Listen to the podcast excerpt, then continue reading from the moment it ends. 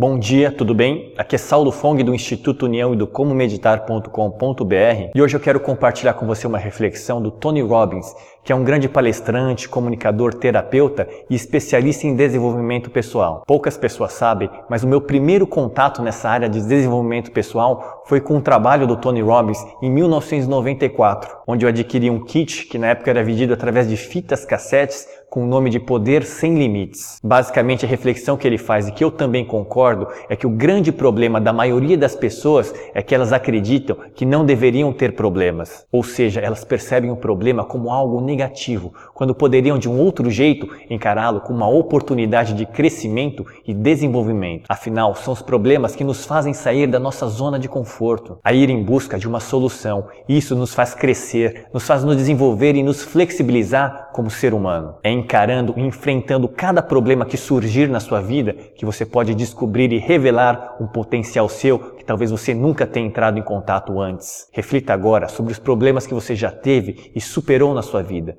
Se não fossem por eles, você não seria a pessoa que você é hoje. Por isso, o convite que eu faço a você agora é que mude a sua percepção do problema e agradeça esta oportunidade de desenvolvimento que está se apresentando a você. E também tome consciência e cuidado com justificativas e desculpas, como por exemplo, ah, mas você não tem o mesmo problema que eu, ou o meu problema é muito maior que o seu. Sim, eu talvez não tenha o mesmo problema que você, ou talvez até o seu problema seja maior que o meu. Mas isto não invalida o fato que você tem essa oportunidade de se transformar e se desenvolver com o seu problema. Agora, se você quiser continuar com a mesma percepção de antes, tudo bem para mim, afinal, este é um problema seu. Bom, fica aqui a minha dica e a minha reflexão sobre a reflexão do Tony Robbins para você. Se você gostou, se ela te tocou de alguma forma, deixe o seu curtir, compartilhe com os amigos e também deixe a sua opinião aqui embaixo, que é muito importante para mim. Convido você também a me seguir nas outras redes sociais, no Instagram, onde eu também compartilho reflexões, no Snapchat, onde eu compartilho um pouquinho do meu dia a dia, e também a se cadastrar no site comomeditar.com.br,